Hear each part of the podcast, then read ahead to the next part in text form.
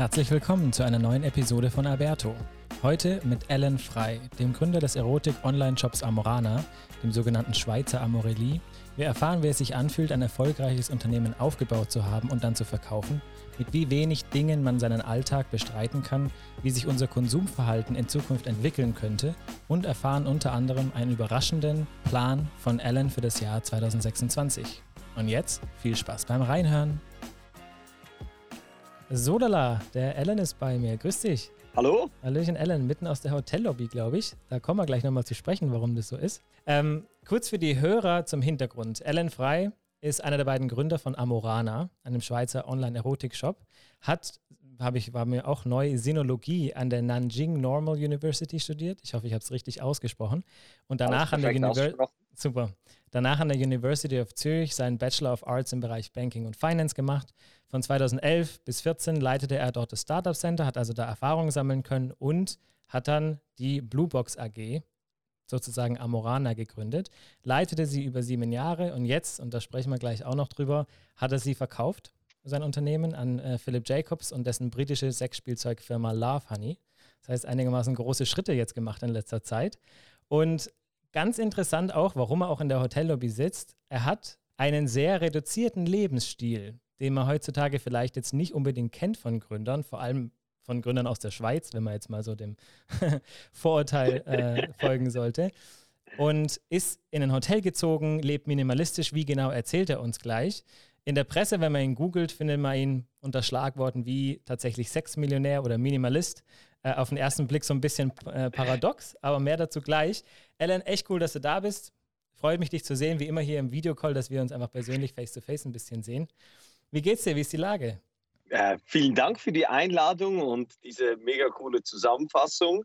Äh, das Einzige, es ist Philipp Jakobs und da schließt sich der Kreis. Von dort auch kommt der Kaffee. Also die Leute kennen den vielleicht, den Jakobs Kaffee. Ah, ja. Also das kommt, der kommt von dieser Familie. Äh, er wohnt zwar in England, ist aber äh, sein Vater ist, glaube ich, aus Bremen sogar. Aber äh, das nur als, als Randnotiz. Ja, freut mich extrem dabei zu sein und freut mich sehr auf den Podcast. Bis jetzt den einen, den ich gehört habe, der war fantastisch. Ja. Yeah. Habe auch gleich einen neuen Subscriber gewonnen heute. Genau. Ja. Äh, Alan, du hast tatsächlich, würde ich mal so ausdrücken, einen Traum von vielen Gründern erreicht. Du hast ein Unternehmen aufgebaut mit einem Partner zusammen, Lukas Speiser, den kenne ich ja auch, ähm, und hast es für eine ordentliche Summe, wie viel genau ist ja unbekannt, verkauft.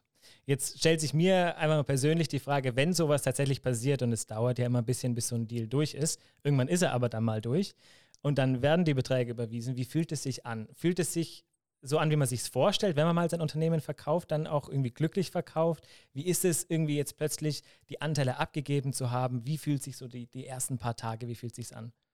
Also es war äh, schon verrückt, äh, weil ich äh, mache das doch jetzt seit, seit, mehreren Jahren. Also ich versuche seit 20 Jahren ein Unternehmen äh, erfolgreich hinzubekommen. Und das erste, was wirklich erfolgreich war, oder ist, ist Amorana. Und das war ein Kampf jetzt 20 Jahre und nie viel Geld auf dem Konto gehabt. Also ich mag mich erinnern, dass ich vor ein paar Jahren, vor zwei, drei Jahren Printscreen gemacht habe von meinem Konto.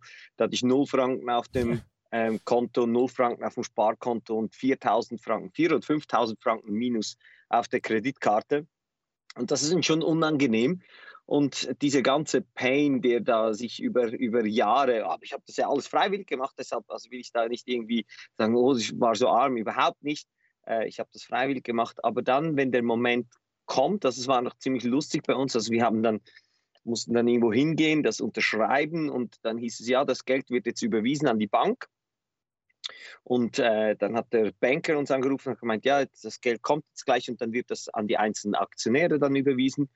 Dann haben ein Geschäftspartner und ich gesagt, gut, äh, wir fahren zurück ins Büro in der Zwischenzeit, sind zurückgefahren und dann so auf halbem Weg waren wir so, hey, wollen wir da kurz äh, in McDonalds in dieser Raststätte rausgehen und McFlurry essen und das Konto checken.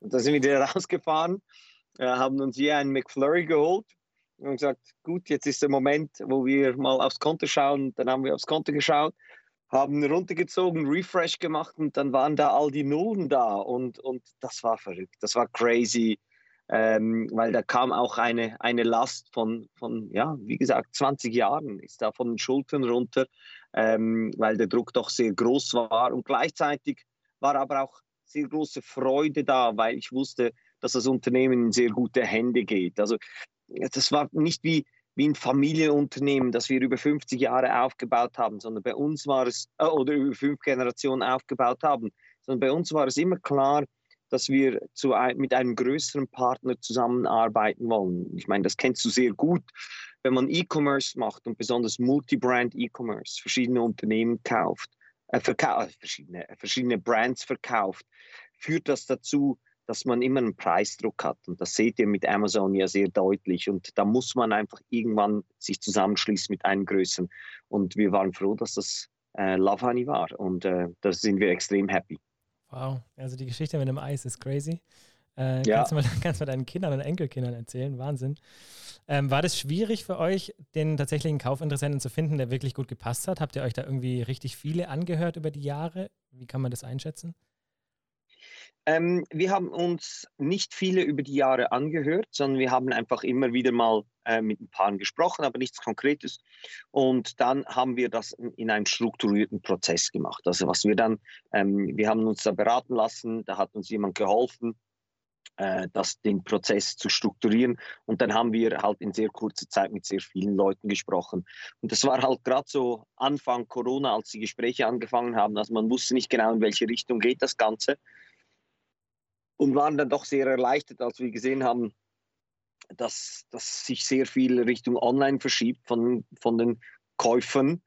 Ähm, und das war schon äh, eine sehr anspruchsvolle Zeit und da war sehr, sehr viel Druck, weil mit Corona, mit dem Verkauf. Äh, und dann haben wir da mit verschiedenen Leuten gesprochen und äh, Honey war immer unser Wunschkandidat. Und da waren wir extrem happy, dass sie gesagt haben, hey, lass uns das machen, lass uns äh, da eine große Kiste zusammenbauen. Super cool, vor allem er ist ja genau der richtige Ansprechpartner. Und jetzt habt ihr mal richtig Traction und es ging ja jetzt nicht, korrigiere mich, wenn ich falsch liege, aber es ging jetzt nicht darum, nur das Unternehmen loszuwerden, sondern das dann wirklich auch in Hände zu geben, die das viel größer noch aufbauen, um dann echt marktfähig zu werden, dann auch mit den großen Playern da mitzuspielen. Und ich glaube, da seid ihr schon ziemlich gut aufgestellt mit Laufbahn. Ist ja einer der größten, glaube ich, soweit ich gehört habe, in Europa. Ja, das also es ist eine mega geile äh, Company ähm, und dass wir jetzt, äh, also es fühlt sich so ein bisschen an, weißt du, jetzt, jetzt kann ich ja relax darüber reden. In, in Deutschland äh, gibt es ja einen, einen großen Konkurrent mit Amorelli und die machen das hervorragend, die machen das wirklich auch gut. Äh, und ich kenne die beiden Gründer und da war immer so, so dieses große Damoklesschwert mit Amorelli. Die haben dann auch Versuche gestartet in der Schweiz und, und die hatten diesen übermächtigen Gegner und jetzt plötzlich hat man einen großen Bruder oder eine große Schwester und es fühlt sich ganz anders an.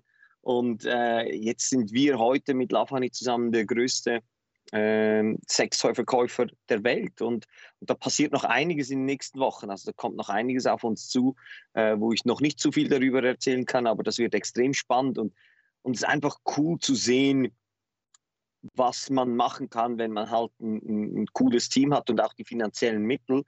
Ähm, und am Schluss des Tages, ich meine, der, der Endgegner ist Amazon und äh, das ist nicht einfach. Amazon ist, ist fantastisch, äh, die machen das hervorragend, aber äh, wenn man da als eben Multibrand E-Commerce ankämpfen will gegen so große Player, äh, ist es einfach viel lustiger, wenn man, wenn man doch ein bisschen Firepower hat. Yeah, ja, verstehe ich. Und für die Mitarbeiter ist es auch nicht schlecht, glaube ich, weil Amorana eigentlich Amorana bleibt, so wie ich es verstanden habe, zumindest jetzt erstmal. Genau. Ähm, wie weit kannst du da ein bisschen was aus der Mitarbeitersicht sagen, wie sich da was verändert hat? Was spüren die, was spüren die nicht? Bleibt das Team so, wie es ist? Wird da mhm. groß umstrukturiert? Also es war schon für, für Mitarbeiter verständlicherweise auch eine, eine stressige Zeit, weil irgendwann haben die dann schon mal gemerkt, hey, da läuft irgendetwas, äh, irgendwie sind die mega wenig im Büro, was ist da genau los? Und, und äh, wurden auch mehrfach darauf angesprochen und da kann man noch nicht viel sagen in den Anfängen. Und, also es war schon äh, auch mit Unsicherheit bei vielen Mitarbeitern verbunden. Und dann äh, kommt das, was die meisten Unternehmen dann machen und sagen, hey, das wird alles wunderbar und, und äh, ihr müsst euch keine Sorgen machen. Und aber am Anfang glauben das die Mitarbeiter nicht. Äh, zu Recht auch, weil man weiß wirklich nicht, was passiert. Äh, weil bis jetzt lief es ja eigentlich und jetzt muss man das irgendwie alles verändern, äh, jetzt wird das alles verändert. Und jetzt so nach neun Monaten sehen wir, hey, die sehen, was macht Love Honey, dass sie wirklich äh, uns komplett unterstützen. Die sind mega happy, die Mitarbeiter. Die sehen, da gibt es jetzt andere Opportunitäten. Und ähm, jetzt hat sich das eingependelt. Aber am Anfang war das, war das sehr viel Kommunikation. Also es braucht extrem viel. Wenn man denkt, man hat genug kommuniziert, dann muss man nochmal doppelt so viel kommunizieren. Es ist wirklich verrückt, ähm, weil man ist einfach auch in einer anderen Situation als die Mitarbeiter, die das halt das erste Mal hören. Ja, klar, ist auch voll mit Unsicherheit verbunden. Dann einfach, weil man genau. weiß, was los ist. Man ist ja auch nicht in den Dealgesprächen mit drin, so wie ihr. Genau. Man weiß auch den Outlook gar nicht. Ja, Wahnsinn. Äh, also erstmal herzlichen Glückwunsch nochmal von meiner Seite aus persönlich. Mich echt gefreut. Vielen Dank, vielen. Dank. ähm, und jetzt passiert, also normalerweise, wenn man sich sowas vorstellt, denkt man ja gut, McFlurry-Geschichte ziemlich down to earth, aber dann, wenn man das Geld auf dem Konto hat, geht es erstmal los. Zumindest sage ich mal bei den meisten. Bei dir geht es genau in die andere Richtung los. Und jetzt würde ich echt mal gerne erfahren, in den Artikeln und sowas, wenn man sie gelesen hat, war immer noch von 120 Gegenständen äh, die Rede, mit denen du deinen Alltag bestreitest und zwar komplett. Mittlerweile hast du mir geschrieben, es sind nur noch 80. Das heißt, du hast tatsächlich nur noch, wie dieser, ich weiß nicht, ob du den, kennst du den Schweighöfer-Film? Ich glaube, 100 Dinge hieß der. Ja, ich kenne ihn, habe ihn nie geschaut, weil ich immer dachte, ja, was muss ich jetzt da schauen, dass jemand wenige Dinge hat? Da kann ich einfach in den Schrank schauen. Ähm, also ich habe den, ich kenne ihn, aber ich habe ihn nicht geschaut. Okay. Naja, aber geht genau um das Thema. Du hast genau noch 80 Dinge, richtig? Ja. Was, also, was zählt als Ding für dich? Also ähm, ich zähle die Dinge, ähm, die ich besitze, also die mir gehören. Ich wohne jetzt, da können wir nachher noch drauf eingehen, ich wohne jetzt im Hotel, da gehören die Kissen und der Stuhl gehört nicht mehr mir, was ich früher hatte. Ähm, oder das Besteck, ich hatte früher eine Gabel, ein Messer, einen Löffel, das habe ich heute alles nicht mehr. Also das zähle ich.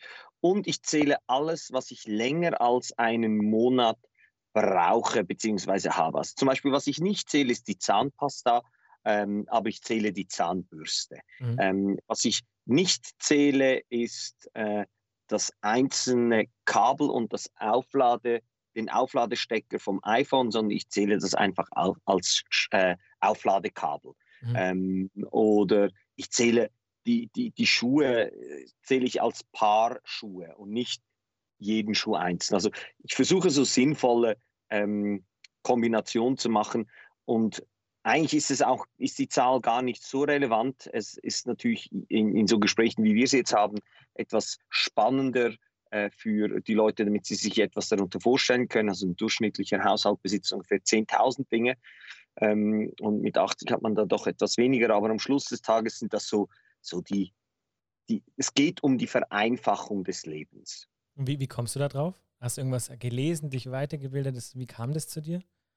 Ja, also es ist relativ einfach. Also ähm, mein, mein Vater ist 2013 äh, 12, 12 gestorben, 12, 12, 13 und dann haben wir, äh, mussten wir das Haus räumen. Und dann haben wir gesehen, wenn man so ein Haus räumt, wo eine Person 50 Jahre drin gelebt hat, dass sich da doch einiges ansammelt in so einem Haus. Und haben dann gemerkt, dass da Statuen und Bilder standen, die 40 Jahre niemand angeschaut hat. Einfach niemand. Die hatten, die hatten diesen Sonnenschatten noch drauf und die, die Wände dahinter. Äh, und, und das war wirklich verrückt zu sehen. Und dann habe ich für mich gemerkt, hey, das will ich nicht. Ähm, da da habe ich keine Lust drauf. Äh, wenn ich von der Welt gehe, dann will ich ganz wenige Dinge haben, die sich, wo sich die Leute darum kümmern müssen. Und auch für mich, ich habe gemerkt, dass umso mehr Dinge ich besitze, umso mehr besitzen die Dinge mich. Und äh, das war eine Erkenntnis, die ich einfach relativ schnell nachdem hatte. Und dann habe ich gesagt, hey, wie viele Dinge brauche ich, um mein Glück zu maximieren? Und mein Glück äh, korreliert mit meiner Freiheit. Und umso weniger Dinge, die ich habe, umso freier bin ich. Und das war so die, die Gleichung, die ich gemacht habe. Ja, habe ich mir auch gedacht, also es geht hauptsächlich wahrscheinlich um Freiheit und Flexibilität, dass du nicht abhängig bist von dem, was du besitzt, ne?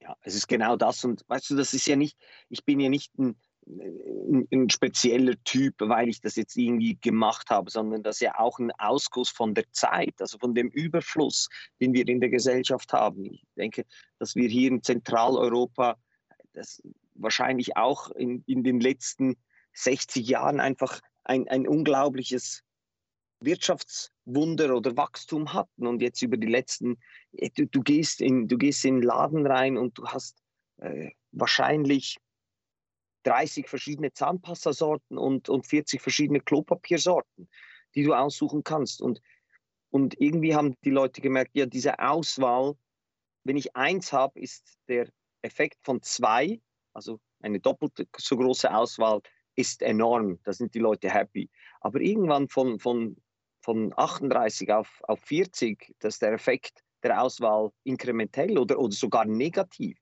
Und da habe ich einfach gemerkt, hey, umso weniger das ich wieder habe, umso einfacher wird es und umso einfacher dass es wird, umso mehr kann ich mich auf Dinge fokussieren, die wichtig sind und umso mehr ich mich auf Dinge fokussieren kann, die wichtig sind, umso erfolgreicher bin ich in diesen Dingen und umso glücklicher bin ich. Und dann habe ich einfach angefangen äh, zu reduzieren.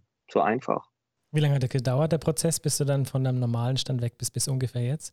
Die Frage ist, was ist ein normaler Stand? Ähm, ich glaube, dass für mich war es immer, also es ist eben nicht, dass ich das, was ich jetzt habe, dass ich jetzt sagen muss, jetzt habe ich extrem wenig. Im Gegenteil, ich, wenn, ich, wenn ich etwas brauchen würde, äh, dann ich lebe nicht wie ein Mönch. Ich habe alles, was ich brauche oder tendenziell sogar ein bisschen zu viel. Ähm, und wenn ich etwas brauchen würde, dann würde ich mir das holen.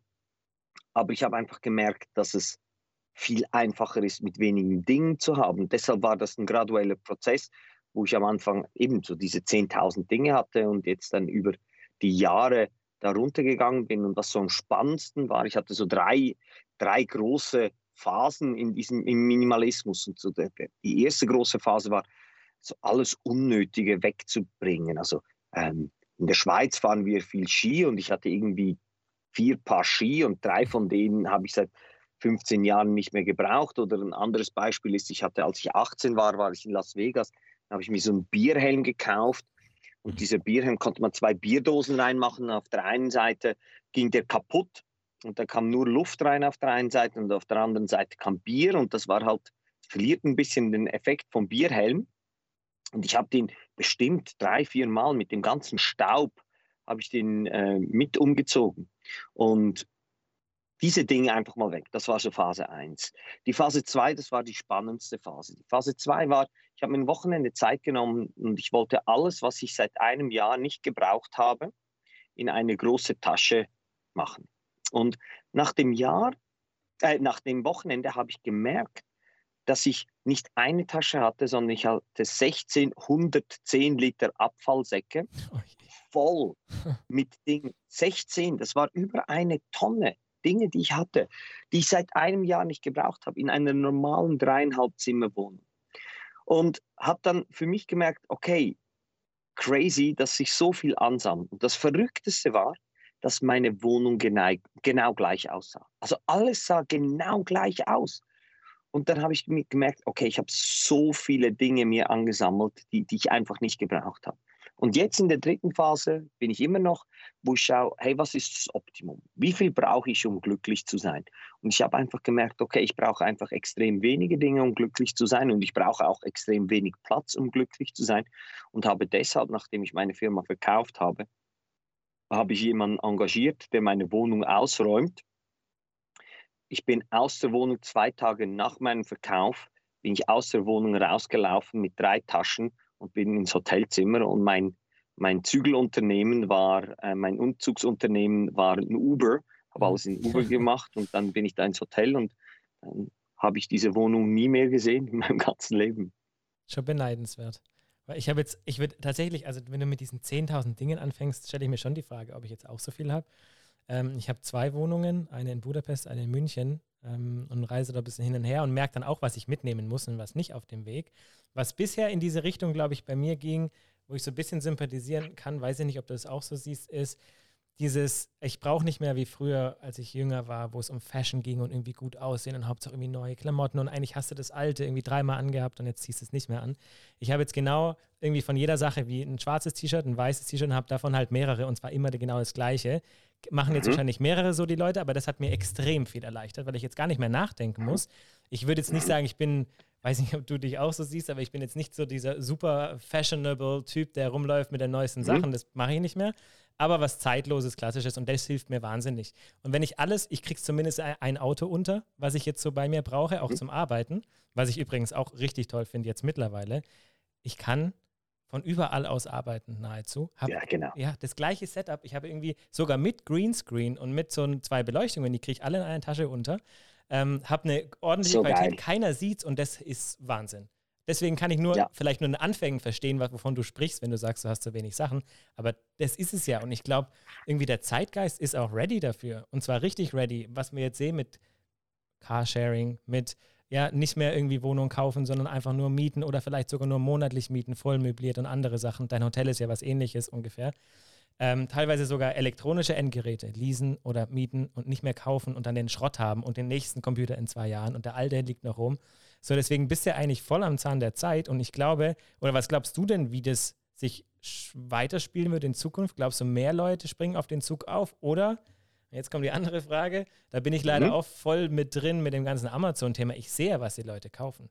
Ich sehe, wie der mhm. Prime Day wieder, äh, was, für, was für Zahlen der wieder aufruft. Und ich kann mir nicht vorstellen, dass mehr als, lass es drei, vier, fünf Prozent der Sachen sein, wenn überhaupt, die tatsächlich gebraucht werden. Der Rest ist einfach, weiß ich nicht, ist gerade rabattiert, oh, brauche ich unbedingt, oh, neu, irgendwie raus. No, Alexa, ja, nur als Beispiel, jetzt darf ich den Namen nicht sagen, jetzt springt die gleich an. Alexa, stopp.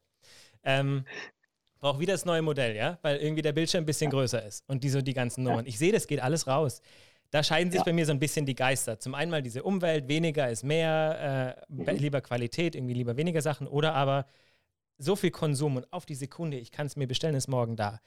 Wo geht es aus deiner Sicht hin, langfristig, jetzt mal wirklich so 20, 30 Jahre gesprochen? Mhm. Ähm, also ich glaube nicht, dass es einen spezifischen Trend gibt, sondern äh, wenn ich so schaue, ich habe auch viele Verwandten, Verwandte auf den Philippinen und, und ich glaube, das ist jetzt auch sehr selbstkritisch, oder? Ähm, das ist ja auch ein Ausguss von, von unserer Gesellschaft, wie du es richtig sagst.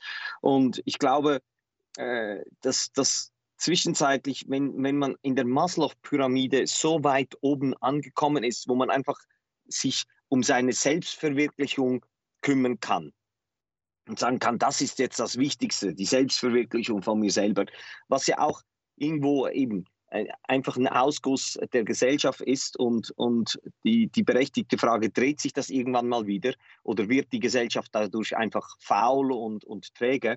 Ähm, glaube ich, ist das ein, ein Trend davon. Das heißt, Leute, die sich gegebenenfalls, und das ist ja das Paradoxe, sich leisten können, nichts zu kaufen, äh, ich glaube, das ist ein Trend. Das andere, äh, der, den anderen Trend, den ich sehe, ist natürlich äh, auf den Philippinen, oder? Da, da siehst du äh, häufig halt, äh, häufig sieht man es bei der Ernährung, Fast Food, Riesenthema. Fast Food ist halt, wenn du den ersten Schritt machst, wenn du, wenn du dir etwas leisten kannst, dann ist McDonalds ähm, und Fastfood-Ketten sind ein Zeichen von, von, du hast es geschafft.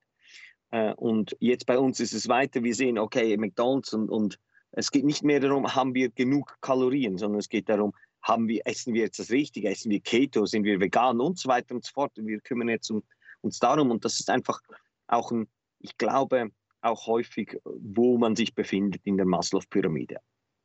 Zudem aber würde ich sagen, dass die Leute im Generellen auch mit Information und ähm, und Konsum zugebombt werden. Und ich glaube, sie sehen mehr und mehr, oder ich sehe zumindest bei mir, dass das einfach meinem Gemütszustand hilft, wenn ich weniger Social Media mache, wenn ich weniger die Zeitung lese, wenn ich weniger konsumiere. Es hilft mir für den Fokus.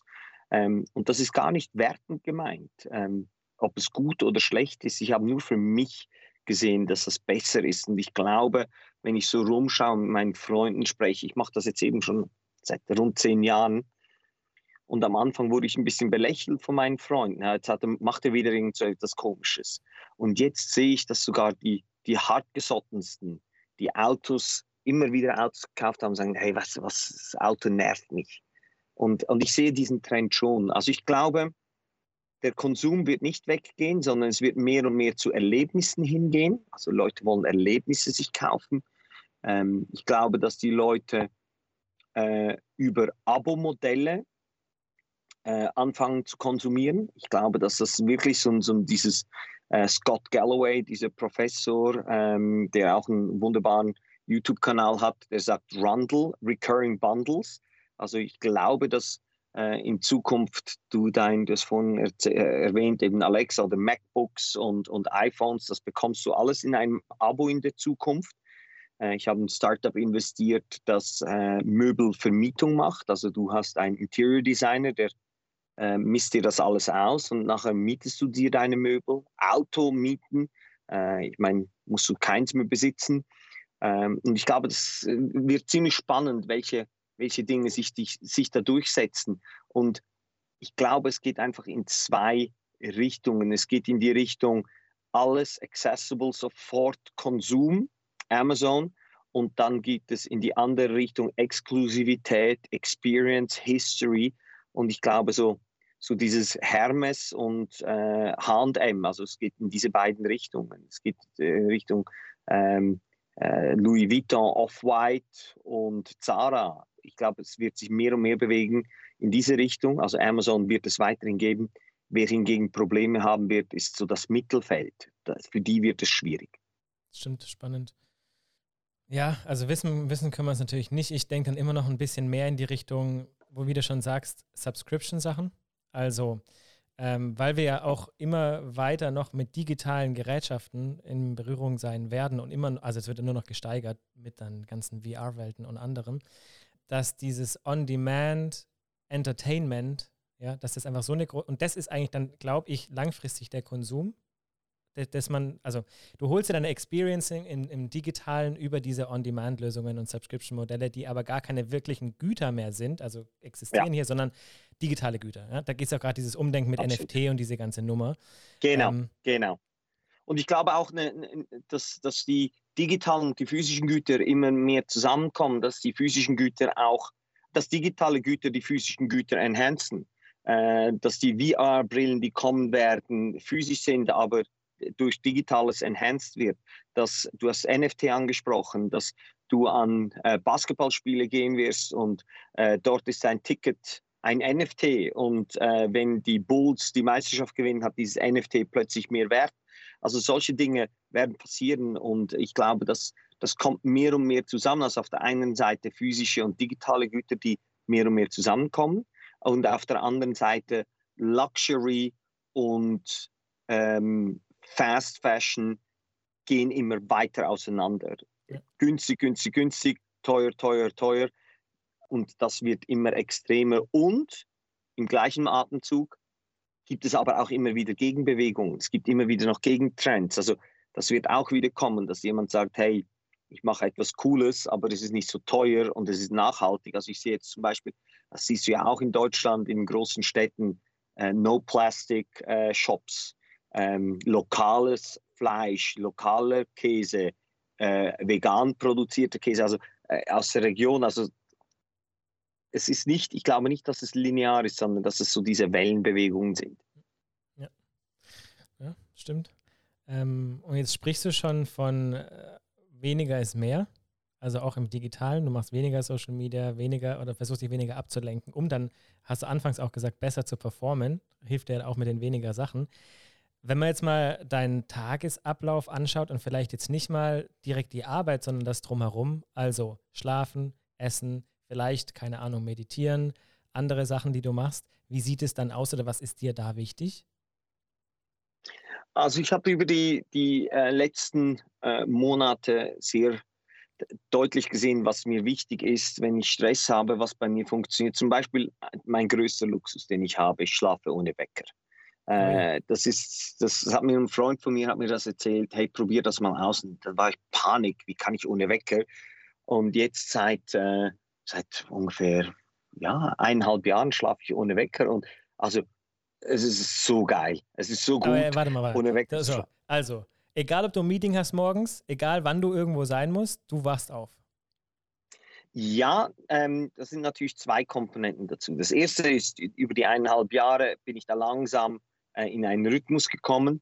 Äh, aber das andere ist, ich mache einfach keine Meetings früh morgens, ja. also damit ich nicht ins Risiko, äh, ins Risiko gehe. Das muss man sich natürlich auch irgendwie äh, rausholen können. Aber ich habe einfach gesagt, okay, vor 10 Uhr gibt es bei mir keine Meetings. Ähm, und jetzt kann es schon mal sein, dass ich einen, einen Zug oder ein Flugzeug irgendwo hinnehmen muss um 8 Uhr früh. Dann stelle ich einen Wecker, dann gehe ich nicht in äh, Trust My Body, sondern das ist wirklich so 99,9 Mal im Jahr äh, schlafe ich ohne Wecker und schlafe einfach so lang, wie mein Körper schlafen will. Also das ist das eine. Das andere, was ich gesehen habe, ist, dass ich das Thema Ernährung, dass ich da äh, ein Stressesser bin. Also wenn ich mich gestresst fühle, dann, dann esse ich. Äh, das ist mein Ventil. Ähm, und da zu kontrollieren, zu tracken und da kommen wir wieder zum Thema physisches und digitales, wie sich das verbindet. Also ich habe einen, hab einen Tracker äh, eingepflanzt äh, mit so einem Dings, so einem Insulin-Tracker, mhm. wo ich tracke, wenn ich was esse, was dann mit meinem Körper passiert. Das ist ziemlich spannend zu sehen. Also das ist mir wichtig. Dann, was ich festgestellt habe, Massagen sind etwas vom, vom Besten für mich, um zu relaxen. Äh, einfach Massage ist top. Äh, das mache ich sehr äh, häufig und viel. Ähm, dann, was mich glücklich macht, ist, ist zu reisen. Und das muss nicht mal irgendwie große Reisen sein, sondern das kann auch eine kleine Reise in meiner Stadt sein, in Zürich. Also einfach Podcast äh, auf die Ohren und einfach durch die Stadt rumlaufen in Gebieten, wo ich noch nie war.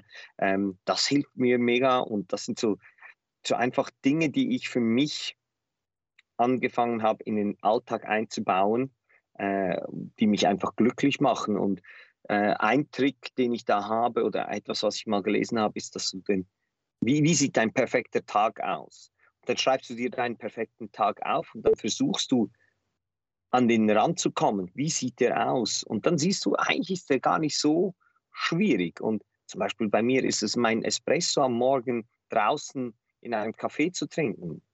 Hey, wenn mich das glücklich macht, mach einfach das, statt äh, irgendwo hinzuhetzen.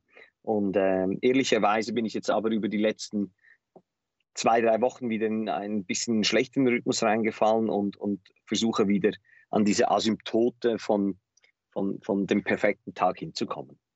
Wow. Hast du schon ziemlich viel Gedanken gemacht darüber? Kurze Rückfrage zum Insulin-Tracker. Also das ist ein Biochip, ja. ne? Also der nimmt ja Blutwerte und so weiter, Zucker, alles Genau. Auf. Sagst mir die Marke, die du da hast, wenn du den empfehlen ja, kannst? das ist Freestyle Libre heißt das Ding und es ist wirklich lustig. Also das Ding ist wirklich nice, weil ähm, das macht, also ist eigentlich für Diabetiker. Mhm. Ähm, und dann äh, habe ich mal gelesen, dass man den auch als Nicht-Diabetiker nutzen kann. Der kostet äh, im Monat kostet das, glaube ich, rund 60 Euro, 60, 70 Euro.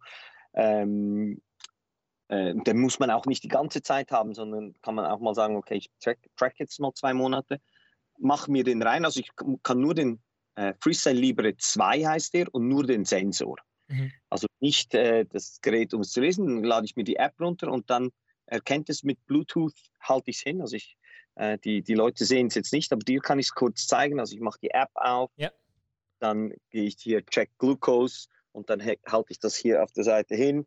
Dann hat es mir jetzt das angenommen und ich habe einen spezifischen äh, Glukosewert. Und ich habe einen, und ich versuche möglichst keine Ausschläge haben bei der, äh, bei der Glucose, weil ich sehr insulinsensitiv bin. Das heißt, mein Körper, wenn ich esse, sagt er sich, okay, nicht Energie verbrauchen, ähm, möglichst viel sparen. Das war sehr gut für meine Vorfahren. Die konnten rumrennen, ein paar Beeren essen und dann weiterrennen. Aber für mich ist das sehr schlecht, weil ich einfach nur im Bürosessel sitze und äh, das ist nicht so, nicht so optimal. Und das ist so auch hier wieder kleine Side Story. Nur das zu machen, damit ich es gemacht habe, das funktioniert nicht. Und deshalb habe ich mir gesagt, äh, mein Plan ist es, wie weit kann ich dieses Thema physisch gesund sein treiben. Und ich weiß, dass ich da immer in Extremen bin und immer eine Story brauche. Und jetzt habe ich mich entschieden, wie schaffe ich es, an die Olympiade 2026 zu kommen? Also von, von Obese to Olympics, das ist jetzt mein, mein Plan. Und da investiere ich jetzt meine, meine Zeit und mein Geld, äh, was andere eben für Autos ausgeben, investiere ich da rein. What? Wie, kannst, ja. du, kannst du nicht machen. Was? Äh, der, der Hammer. Das, das wird, ja, das wird mega lustig. Also ich habe ein Team äh, von, von Leuten, ein Freund von mir, der war Sportjournalist, der hat sich durch alle Reglemente durchgelesen. Ich habe noch den philippinischen Pass mhm. und der Plan ist äh, 2026 ähm, für die Philippinen einzulaufen ins Stadion äh, im Langlauf, weil Langlauf der einfachste Weg ist, sich zu qualifizieren. Und jetzt ähm, äh, war ich da doch einiges übergewichtig. Also ich hatte ein BMI von über 34,5 mhm. und jetzt ähm, mache ich da mit, mit, mit diesem großen Ziel, mit diesem großen Ziel ist jetzt der Plan, dass ich da jetzt äh, runtergehe und äh, wo, wo olympisch werde. Wo, muss der BMI-Wert sein, jetzt mal, wenn du so eine Nummer hast? Also der, der optimale BMI ist zwischen für, für Sportler, äh, wenn es um, um äh, Langlauf geht, zwischen 21 und 25, glaube ich. Also es kann sein, dass mich da jemand korrigiert, aber ich habe einen Performance Coach, also ich muss da, ich muss und will da runterkommen. Ganz kurz für, ähm, für die Männer, ne? für die Frauen ist, glaube ich, ein bisschen anders. Ja, genau. Aber ich, da, da, weiß ich nicht, nicht, dass ich jetzt etwas Falsches sage und dann ein falsches Körperbild äh, promote. Ähm, das Wichtige ist für mich jetzt einfach, dass ich aus dem, aus dem Übergewicht, äh, wo ich für, von Übergewicht 2 war, jetzt Übergewichtig 1, dann runterkomme in einen normalen Zustand und dann äh, in, rüberwechsel in ein Performance, in ein ähm, äh, Austauschsportart. Und äh, das ist ziemlich spannend. Da habe ich dann einen Gentest gemacht, wo ich geschaut habe, was hat, was habe ich da, was hat mir das Universum für Karten gegeben. Und dann hab, kann man darauf so Hypothesen bauen. Zum Beispiel eben deshalb habe ich gemerkt, dass ich äh, sehr insulinsensitiv bin oder ich habe eine hohe Bone Density, aber ich habe eine schlechte Kondition bei meinem Genset. Mhm. Ähm, dann hat man diese Hypothesen und dann äh, testet man die, ob diese Hypothesen stimmen. Und das ist ziemlich spannend, ebenso dieses Bodyhacking mit einem spezifischen Ziel an die Olympiade zu kommen. Ja, vor allem mit einem Team und du bist, du kannst, also ich glaube, da ist ein großer Teil auch Vertrauen, oder? Also, dass der ganze Prozess auch funktioniert, dass du das Richtige machst. Weil da kursiert ja jetzt so viel, also wenn alleine, glaube ich, kriegt man das nicht hin, oder? So, so ein Ziel. Ja, also äh, Genau, also ich habe da, ich habe da einen Langlauftrainer, ich habe einen äh, Performance-Trainer, ich habe äh, für Langlauf ist wichtig, dass die Balance habe, Yoga-Trainerin, ich habe einen mhm. Sportjournalisten, äh, der da durchgeht und also ich gehe da durch all diese Themen durch und und äh, alleine würde ich das nicht schaffen, sondern das wirklich ein Team, wie wir versuchen jetzt jetzt an die Olympiade zu kommen. Und ich finde es einfach eine geile Story. Geil. Wenn man übergewichtig äh, ist, war, schafft man es, wenn man sich fokussiert mit Leuten, die auch passioniert sind, an die Olympiade zu kommen. Ich finde es ein geiles Experiment. Ja, Wahnsinn. Vor allem, es, erstmal ist es, glaube ich, wahnsinniger Einschnitt in deinem Leben. Also es, es gibt einfach, das, das macht was mit dir. Statt dass du jeden Tag wieder weiter ins Büro bist, vielleicht eine andere Firma machst oder was anderes. Das ist nochmal ein ganz anderer Abschnitt ich weiß nicht, wie hoch die Chancen stehen, aber wenn du das schaffst, dann ist es ja auch ein Zeichen, dass es andere Leute in, also klar braucht man das Team dazu und so weiter und vielleicht das Monetäre, aber wenn man das dann einigermaßen hinbekommt, dass man das schaffen kann, auch wenn man vielleicht nicht die perfekte sportliche Figur hat, ähm, vor, vorbildlich, habe ich noch nie gehört von jemandem, der, der so ein Projekt vorhat. Du, ich werde auch 100 Prozent, das verspreche ich dir heute, wenn 2026 ist und du es wirklich schaffst, machen wir ein kleines Recap und dann erzählst du mir, wie deine, wie deine Zeit gelaufen ist. Ja, unbedingt, unbedingt. Ich meine, du kannst mit Entbehrungen leben, jetzt ja, was so materialistische Sachen angeht, ob das dann auch mit dem Essen und so weiter und mit dem Training geht. Aber ich glaube an dich. Ist aber, also klar, ich glaube, mit heutigen Mitteln, jetzt mal angefangen von so Biochips oder anderen Sachen, die es auswerten und dir genau sagen, was du brauchst oder brauchen solltest, ähm, das vereinfacht natürlich vieles und die ganze Forschung in dem Essensbereich ist ja auch viel weiter, als sie jetzt mal war vor 10 ja. oder 20 Jahren. Ich glaube, das hilft ultra weiter. Trotzdem ist es Wahnsinn, das zu machen. Also Hut ab, Ellen. Was ich einfach geil finde, ist, wenn man sagt, hey, da ist ein großes Ziel, Big Hairy Goal. Und dann, wenn man einfach anfängt, sich zu überlegen, okay, wenn man das jetzt in Schritte runterbricht, genau gleich wie bei Amorana, was muss man jetzt da machen? Was sind die einzelnen Schritte? Und das ist das Geile. Dann ist es plötzlich nicht mehr so schwierig und ähm, einfach einen Plan haben und dann versuchen und dann schauen, wie es rauskommt. Wow. Und jetzt habe ich was, jetzt mir was eingefallen. Jetzt pass auf. Ich will jetzt nicht zu arg abdriften, aber das hatte ich mir eh schon ein bisschen überlegt bei dir. Ich habe neulich einen Podcast gehört, ähm, Lex Friedman, ich weiß nicht, ob er dir was sagt, da geht es eher so um ja, Computer, IT, äh, Algorithmen. Ethereum und Cardano. Genau, zum Beispiel unter anderem auch. Ähm, und die haben gesprochen über Free Will. So, da gibt es ja mehrere Theorien. Und die, da gibt es wirklich Verfechter und das geistert mir jeden Tag jetzt im Kopf rum, weil ich mir fast jede Sache, die ich mache, überlege, ist es wirklich jetzt ich, der das macht oder ist es alles schon vorbestimmt und ich reagiere bloß auf mein Environment? Wenn man jetzt so ein krasses Beispiel von dir nimmt, dass du dir so ein Projekt vornimmst, glaubst du, also erstmal Frage, wo stehst du da in der Free Will-Frage? Glaubst du, es gibt sowas bei dir, zumindest in Teilen oder bei, bei Menschen generell? Oder glaubst du auch, es ist alles irgendwie vorbestimmt durch Algorithmen, die, weil wir ja auch nichts anderes als ein Computer sind? Wie siehst du das vielleicht vorab? Ja, äh, ich halte mich da an die alten griechischen Philosophen und die alten griechischen Philosophen äh, haben das so erklärt und das macht für mich am meisten Sinn, ähm, dass man ein Hund ist, an, äh, der an einer Leine ist und diese Leine ist an einer Stange. Und diese Stange ist vorgegeben. Mhm. Aber ich habe ein bisschen Leine, wo ich mich an dieser Stange hin und her bewegen kann.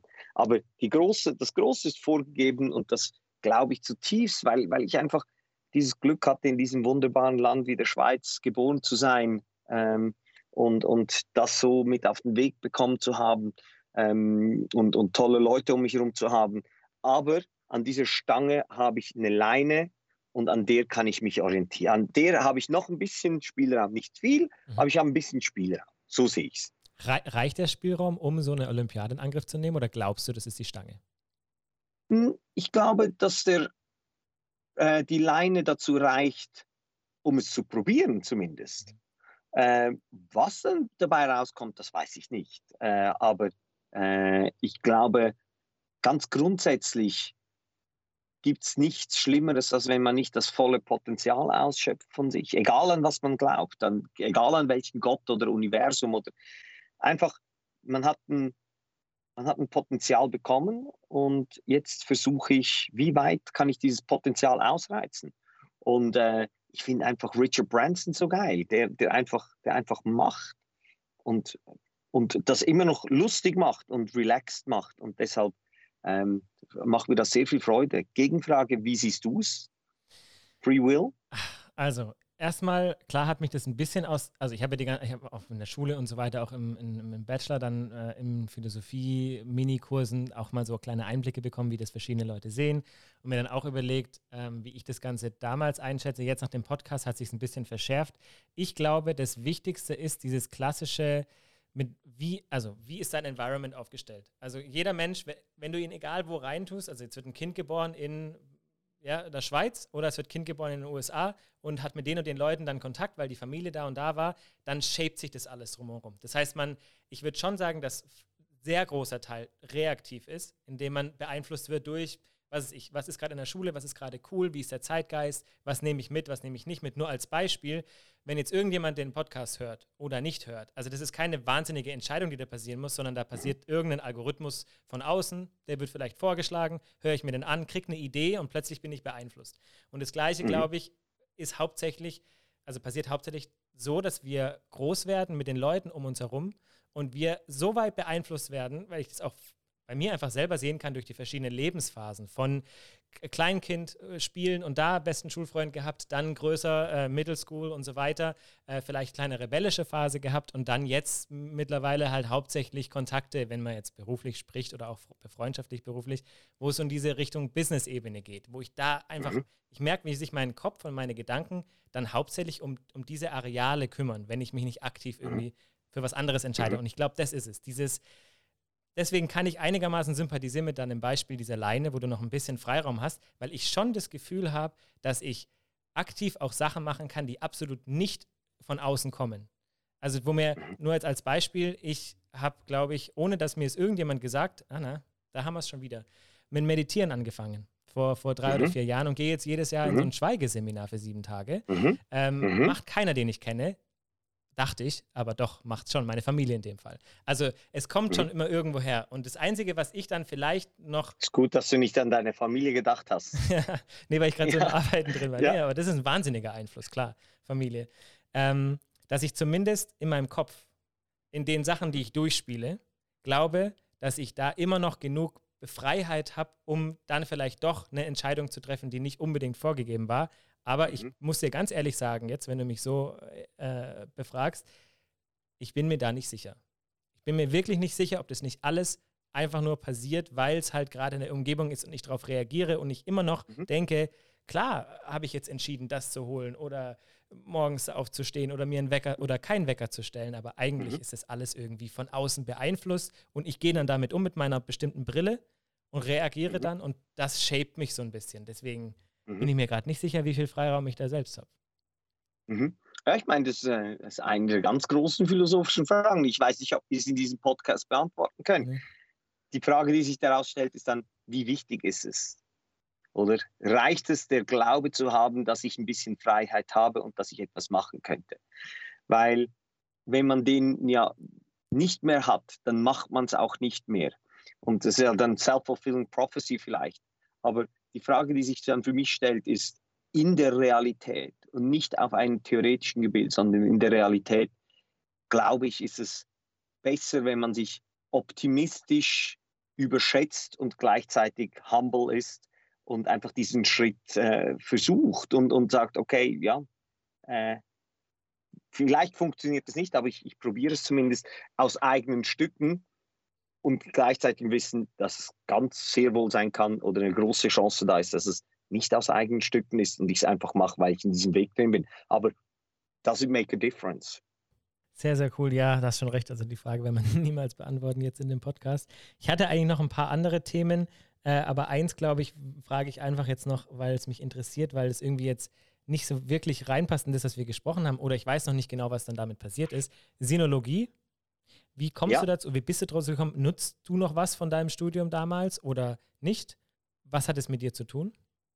Nein, ich nutze es nicht mehr. Ähm, ich habe äh, nach meinem Gymnasium ähm, das war 2003. Da hat man noch nicht alles online nachgeschaut. Da bin ich äh, aufs Dekanat an der Universität Zürich, weil alle meine Freunde Wirtschaft oder Jura studiert haben. Da dachte ich, hey, ich mache was anderes. Bin da ans Dekanat und habe mir diese Liste geholt und dann gab es da habe ich alles durchgestrichen, was ich kannte oder ich jemanden kannte, der das macht. Und dann waren zwei Dinge am Schluss übrig. Das eine war Retromanisch, was die Sprache äh, die vierte Sprache in der Schweiz ist, äh, im Engadin. Und das andere war Sinologie, was ich nicht kannte. Und dann habe ich mich da mal ein bisschen erkundigt und habe gesehen, hey, Sinologie, das ist noch cool. Und habe dann gesehen, in meiner Hypothese auch wieder, und das ist vielleicht etwas, was sich so durch mein Leben durchzieht, ähnlich wie mit dem Minimalismus. Ich bin ein bisschen vor der Welle. Ich sehe Dinge für mich, die ich spannend finde und einfach keine Angst habe, meinem Gut-Feeling nachzugehen. Habe dann gesehen, okay, Synologie, spannend, China. Ich glaube, da passiert etwas. Äh, und da waren halt in meinem Studium waren da halt sieben Leute. Einer, der fand Kung Fu geil, äh, einer hat Informatik nicht geschafft, Wirtschaft nicht geschafft, Geschichte nicht geschafft.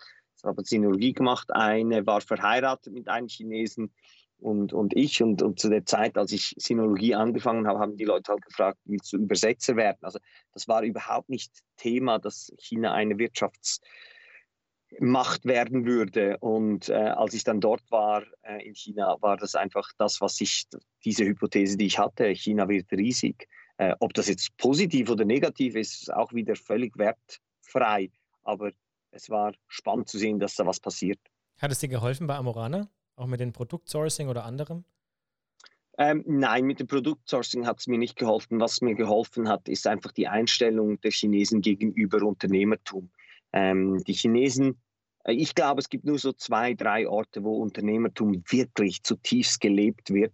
Äh, das ist sicherlich Silicon Valley, dann ist es wahrscheinlich noch Tel Aviv und äh, ich glaube in China, in, in, äh, außerhalb von Shanghai, wo die Leute einfach nicht überlegen, macht das im Businessplan Sinn, sondern es ist einfach, hey, da gibt es eine coole Geschichte, das kann ich machen, let's do it. Und, und das ist einfach die Einstellung, die mir aus meinem Jahr China, äh, wo ich dann dort war, mitgegeben wurde. Hey, Opportunity, go for it. Ähm, und, und das hat es mir geholfen, die, die Angst abzulegen, äh, irgendwie was wir hier in Zentraleuropa haben, zu scheitern. Ich glaube, das ist so einer der Gründe in, in Zentraleuropa, das Scheitern. Äh, da haben die Leute einfach Angst davor. Und äh, im, im Silicon Valley haben sie es nicht. Äh, in, in China haben sie es nicht. Sie haben nicht Angst zu scheitern. Sie machen. Und das, das hat mir geholfen. Aber sonst nichts. Ja, ist ja schon mal einiges. Ja, ja, sehr, sehr. Da muss ich zustimmen. Ich habe auch in den USA studiert und deswegen ja. Das ist auch in den USA, aber auch woanders studiert, in dem Fall in den USA. Ja. Und da haben sie, kann ich das nur unterschreiben. Da gibt es auch nichts, also nicht zur Sprache kommt Insolvenz oder andere Themen, wo man dann einfach Angst haben sollte davor, was man hier sofort von Anfang an mit reinkriegt mit GmbH-Gesetz und anderen Sachen. Das hat man dort gar nicht, sondern da geht es einfach los. Die sind jetzt mittlerweile schon ein bisschen mehr, glaube ich, also weniger dieses direkt los, sondern schon eher schauen, dass die Zahlen passen und Consumer Group und, und das Ganze durchkalkulieren. Aber mehr Macher als wir hier. Ähm, mhm. Klar, also aber cool, dass du das mitnehmen konntest. Jo, Alan, du, ich glaube, wir sind jetzt dann am Ende der Zeit. Es war ein super inspirierendes Gespräch. Hätte ich nicht gedacht, dass es so weit geht. Danke vielmals für deine Zeit. Ähm, Leute, BioTracker kriegt ihr von mir als Link noch in, in der Bio, dass ihr da auch mal drauf kommt. Wir verfolgen Alan für die Olympiade, drücken dir alle Daumen mit deinem Team. Wäre hammergeil, wenn du das schaffst. Wär, das wäre wirklich, also es hat mich echt überrascht dass du solche Ziele hast. Und weniger ist mehr, glaube ich, kam jetzt ziemlich zur Sprache. Ich versuche jetzt, weil ich immer irgendwas mitnehmen möchte von meinen Gästen, ähm, ich, ich versuche das jetzt. Ich weiß noch nicht, wie ich das mache. Vielleicht frage ich dich dann nochmal, dieses ohne Wecker. Wer hat Try. sich äh, das, ja, wenn ich das schaffe, I don't know. Ich werde es versuchen, halte ich auf dem Laufenden. Ähm, Geil. Dann wünsche ich dir jetzt einen schönen Gruß in die Schweiz. Ne? In Vielen Hotel. Dank. Wir hoffen und sehen uns bald Und wieder. Danke vielmals für diesen großartigen Podcast. Er macht mir extrem Freude. Du machst das hervorragend. Äh, und auch mit der Company großartig. Vielen Dank auch für die Zusammenarbeit über die doch äh, letzten Monate und Jahre jetzt. Äh, ihr macht das mega geil und macht ohne Wecker. Mega geil. Und schickt mir noch den Link zum Free Will von Lex Friedman. Yes, machen wir auf jeden Fall. Danke dir. Super. Bis bald. Tschüss. Bye.